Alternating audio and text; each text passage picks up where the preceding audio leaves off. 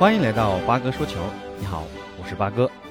昨天东京奥运会结束了第二天的争夺，中国军团再获三枚金牌，分别由施廷懋和王涵组合夺得女子双人三米板的金牌，李发彬夺得举重男子六十一公斤级的金牌，程立军绝地反击夺得男子举重六十七公斤级的冠军。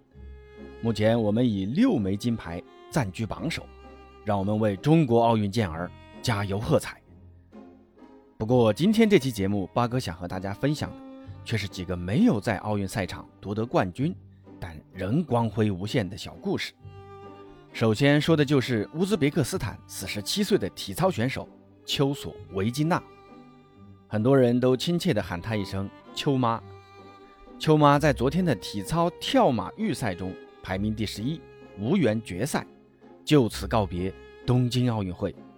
这极有可能是这位散发着无尽的母亲光辉的四十七岁的妈妈最后一次站在奥运会的赛场上。被淘汰的那一刻，无助而伤心的秋妈被她的教练紧紧抱在怀中，任由泪水洒落在东京奥运赛场。此时的秋妈更像一个孩子一样，需要人疼爱。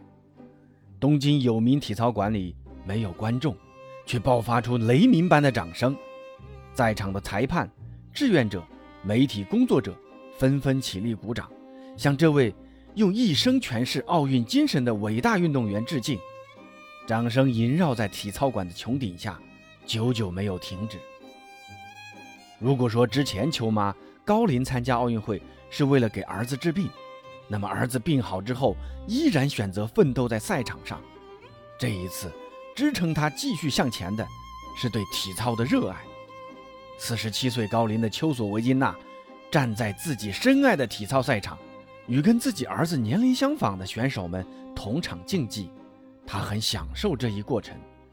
擦干眼泪，丘索维金娜与簇拥而来的各国年轻体操选手在赛场边合影，笑容灿烂如前。八哥想说，如果热爱你的事业，那么请深爱，就像秋妈那样，不管你的出发点是什么，最终还是要不忘初心。让我们一起砥砺前行。另外一个故事则是发生在男子举重一百零五公斤级的比赛现场，来自大洋洲小国基里巴斯的卡托亚塔乌试举失败，但每次失败没有人们预料的伤心落寞。他先是亲吻下杠铃。然后跳着舞，唱着歌，就在观众山呼海啸般的掌声离开了举重台。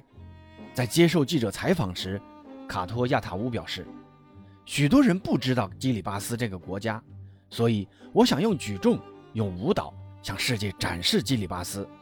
2015年，我曾向全世界写了一封公开信，告诉人们海平面的上升正在毁掉多少家园。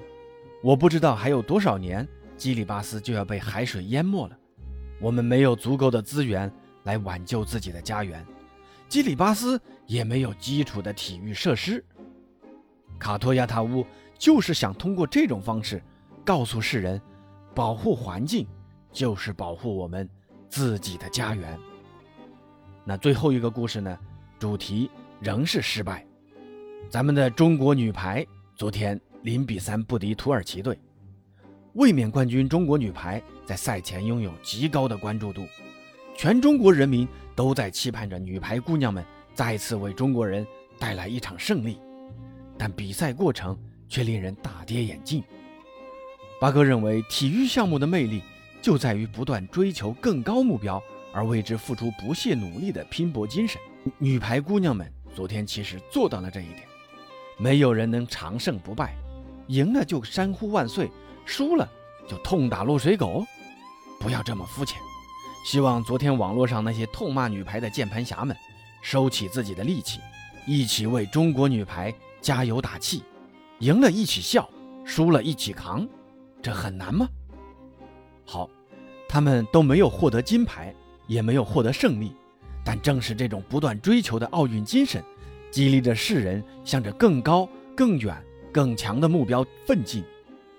八哥认为，这跟那些奥运冠军一样，值得我们追随。那再说回奥运会吧，今天奥运会将决出二十一枚金牌，中国军团将在跳水、举重、乒乓球、体操、游泳等项目向金牌发起冲击。北京选手曹原将搭档陈艾森，在下午冲击男子双人十米跳台金牌。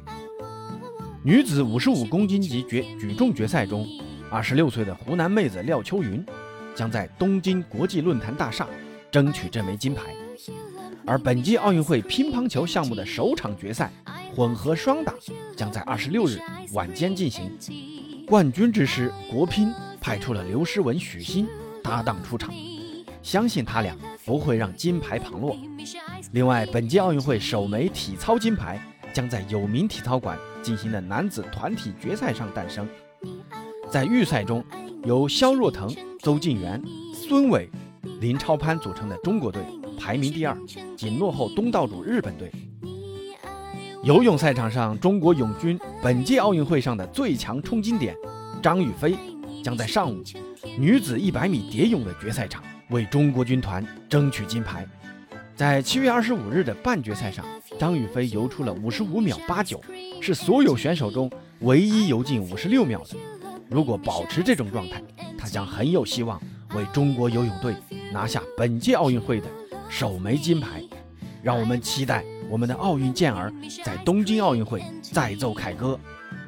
好，今天的节目到此结束，欢迎关注、订阅、点赞，咱们下次节目见。